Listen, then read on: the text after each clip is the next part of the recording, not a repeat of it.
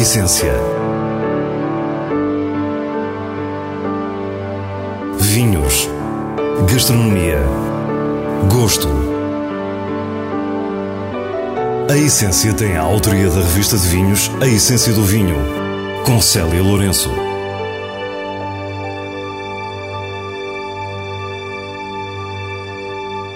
Boa noite. A história do vinho Madeira é indissociável da família Blandy nos últimos dois séculos. Convidamos-la a viajar até ao Funchal para conhecer Christopher Blandy e a Madeira Wine Company. Depois regressamos ao continente e paramos em Arraiolos, na renovada herdade dos coalheiros.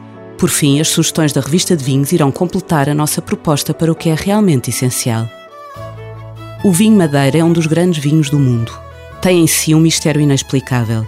É desafiante, tem garra, é muito complexo e o seu envelhecimento ultrapassa gerações. Sendo a Madeira um destino turístico muito forte, poderíamos imaginar que o enoturismo tem um desenvolvimento forte também, já que a ilha produz este vinho único. Mas não é assim. A realidade é outra, como nos conta Christopher Blandy, da Madeira Wine Company. Eu acho que o enoturismo é algo que ainda não estamos a fazer bem aqui na Madeira.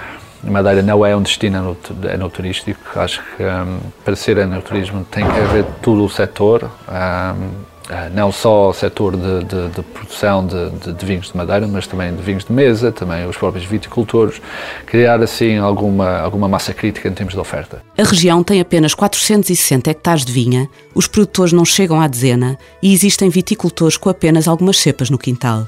Esta escala contribui para não haver estratégias globais de anoturismo. A exceção é a Madeira Wine Company, que vê no turismo sério, profissional e estruturado uma grande oportunidade. Bem no centro do Funchal fica o Blandis Wine Lodge, que recebe milhares de visitantes todos os anos. Realmente, isto para nós não só é uma oportunidade fantástica de chegar ao cliente uh, e explicar não só o que é a história da marca, o que é a qualidade dos vinhos, dar prova ao, consumidor, ao cliente, mas também explicar o que é a Madeira, o que é a história de, desta ilha. A família Blandy está na Madeira há sete gerações, desde que John Blandy saiu de Dorset, Inglaterra, e se fixou na ilha em 1811. O principal núcleo de adegas, desde sempre designado Wine Lodge, era um anexo do antigo convento de São Francisco do século XVII, comprado em ruínas. Temos muita sorte.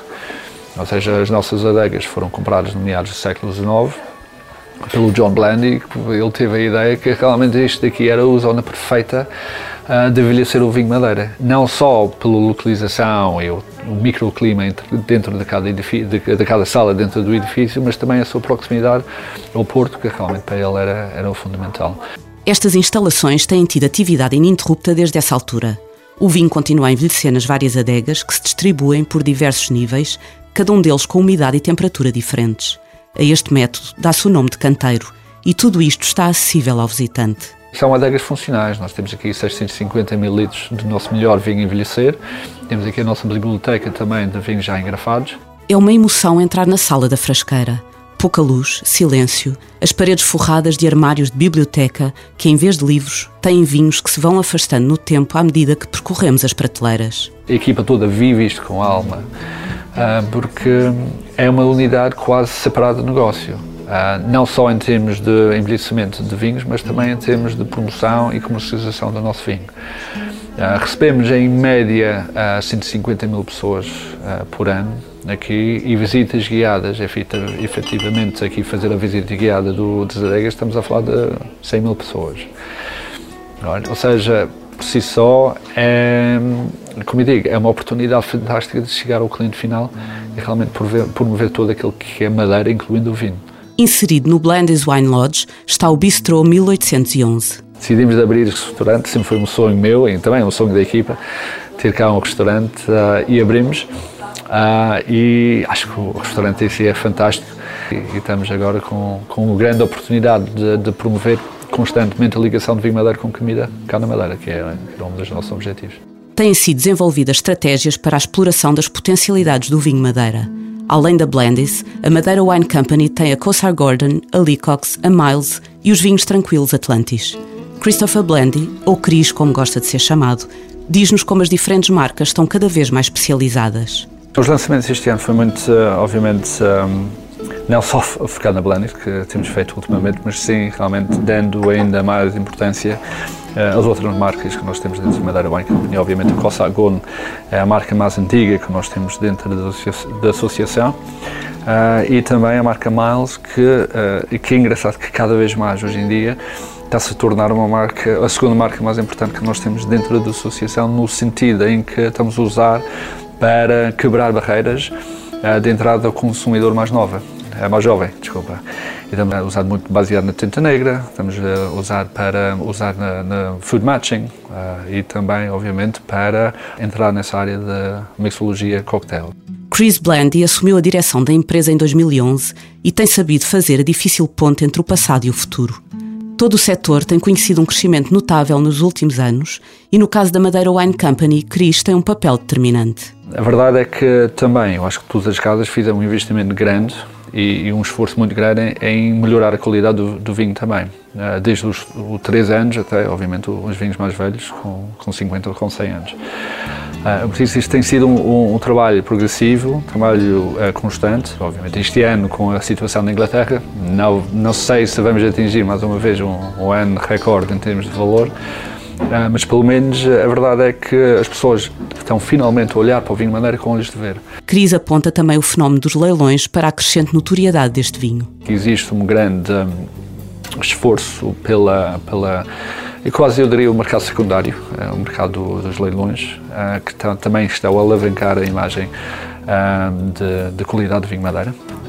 Eh, e obviamente eles, eles concentram-se mais naqueles vinhos muito velhos. Em dezembro, a Christie's levou a leilão, em Nova York, vinhos madeira encontrados na remodelação do Liberty Hall Museum em Nova Jersey. Garrafas dos séculos XVII e XVIII que estavam atrás de uma parede construída no período da Lei Seca e por lá ficaram esquecidas. Foi o nosso enólogo Francisco Albuquerque para lá a, a, provar os vinhos e dar a sua opinião sobre os vinhos também, que realmente mais uma vez vai alavancar a imagem de, de vinho madeira, sendo aquele vinho quase mítico, quase uh, com uma qualidade brutal e não só isto tudo, mas também que tem a capacidade de envelhecimento ou, ou de, de indestrutibilidade dentro da garrafa. Ou seja, um vinho que aguenta 100, 100 anos, 150 anos, 200 anos na garrafa e uma pessoa pode comprar quase assegurando uh, a própria uh, qualidade do vinho no momento de consumo. O vinho mais antigo tinha 221 anos e o mais jovem 168. Cris acredita que esta visibilidade dos vinhos velhos, tratados como joias raras ou obras de arte, desperta a curiosidade para os que estão no mercado, mesmo os mais acessíveis. Para terminar, fala-nos da herança associada ao nome Blendy. É, a herança que, que, que eu tenho também obriga-me a ter algo, talvez algum cuidado nas decisões que eu faço. Porque a verdade é esta, que temos muita sorte de conseguir trabalhar numa empresa tal como esta, que aguentou seis gerações. Dá-me enorme prazer também poder viajar à volta do mundo e, e realmente falar sobre, sobre o vinho que, que, há, que há muita gente olha com, com, com alguma admiração. Uh, obviamente sou o primeiro a dizer que não, não, não tive nada a ver com uma produção de vinho de 1920, ah, mas que, que tenho muito orgulho em fazer parte disto. Isso podes ter certeza absoluta. A herdade dos coalheiros na aldeia da Igrejinha, em Arraiolos, tem vinhas plantadas desde 1981 e 10 anos depois vê os primeiros vinhos no mercado. Agora, Coalheiros vive um novo capítulo. A propriedade foi comprada pelo casal brasileiro Gabriela Accioli e Alberto Weiser, que imediatamente escolheram o enólogo Luís Patrão para se juntar ao projeto. Luís também faz vinho na Bairrada, de onde é natural. São regiões que são muito diferentes. Bairrada, os solos são eh, argilocalcários, aqui estamos a falar de graníticos. A Bairrada tem influência do mar. Aqui temos um clima extremamente continental, mediterrâneo. Um, portanto, é, o desafio é ótimo e permite-me uh, trabalhar com dois, uh, dois terroirs, duas, duas regiões muito diferentes entre si, mas que, com um grande potencial de fazer vinhos uh, extraordinários. Luís Patrão está no Alentejo desde 2004. Antes disso, fez um estágio na Califórnia e diz-nos a importância de ter conhecido a realidade do Novo Mundo. O Novo Mundo não tem, não tem as nossas castas, não tem o nosso património, mas tem uma técnica, tem, tem, o, tem um conhecimento científico, ou tinham um conhecimento científico bastante desenvolvido, porque não tinham esta parte do nosso património. Uh, e, uh, e, e, isso eu aprendi, esse conhecimento científico, essa, esse método, foi muito importante. Depois, diz-nos que aplicou essa técnica e esse método, nunca esquecendo o que torna únicos os vinhos portugueses. Com o velho mundo é importante identificar quais são as coisas boas. E Portugal tem coisas muito boas. Uh, e temos tradições uh, muito interessantes. A questão do vinho de lote, a questão de, da pisa a pé, uh, as próprias, hoje em dia que se fala tanto dos vinhos de ânfora, os vinhos de, de talha, eu acho que isso é, é único e é o que nos torna singulares num mundo globalizado, que é cada vez mais importante termos algo singular. Luís encantou-se com a diversidade de coalheiros, como nos foi contando enquanto atravessávamos o Nogueiral único na Península Ibérica e víamos viados a passear livremente na Tapada. Não conheço muitos lugares como coalheiros, especialmente no Alentejo. Uh, coalheiros têm, para além da vinha, que são cerca de 50 hectares, tem nozes, temos o montado, uh, temos pastagem, temos pinhal, temos olival, temos, uh, temos cerca de 700 ovelhas. E é importante também neste, neste novo caminho, nesta novo, neste novo desenvolvimento que queremos para coelheiros, perceber e saber como é que podemos integrar tudo isso no, uh, numa garrafa de vinho. O objetivo é, em 2020, ter a totalidade das vinhas em agricultura biológica. Já o grande sonho é conseguir que Coalheiros seja um exemplo de produção biológica total e integrada. A questão da sustentabilidade e da produção dos vinhos de produção biológica começam a ser cada vez mais decisivos, especialmente num, num, num segmento de mercado onde nós desejamos estar.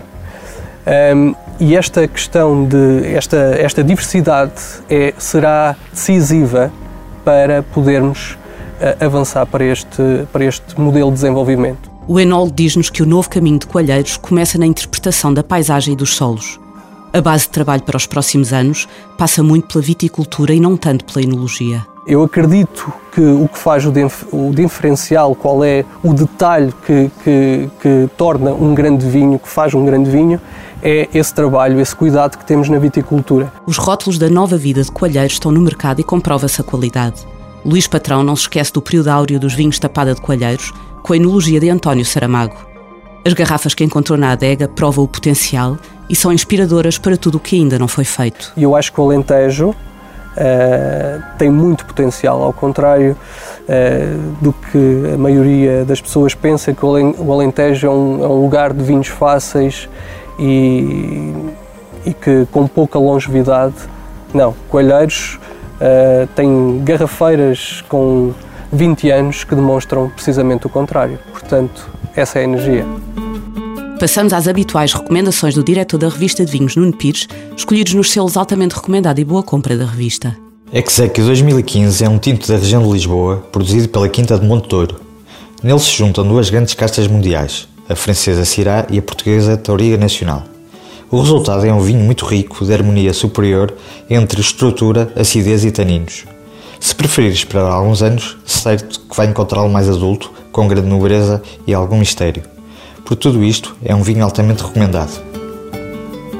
O segundo vinho desta semana chega-nos do Dão, Quinta da Ponte Pedrinha Toriga Nacional 2015, produzido por Maria de Lourdes Osório.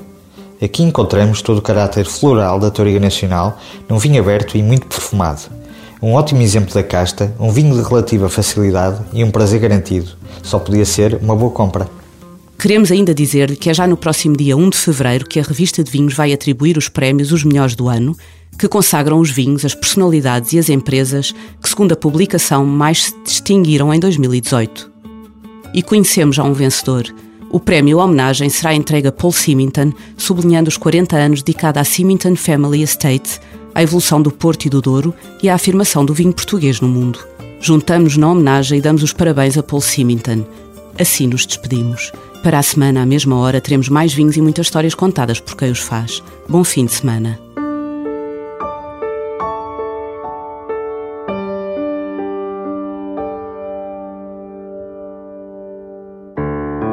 A essência. Vinhos. Gastronomia. Gosto A Essência tem a autoria da revista de vinhos A Essência do Vinho, com Célia Lourenço.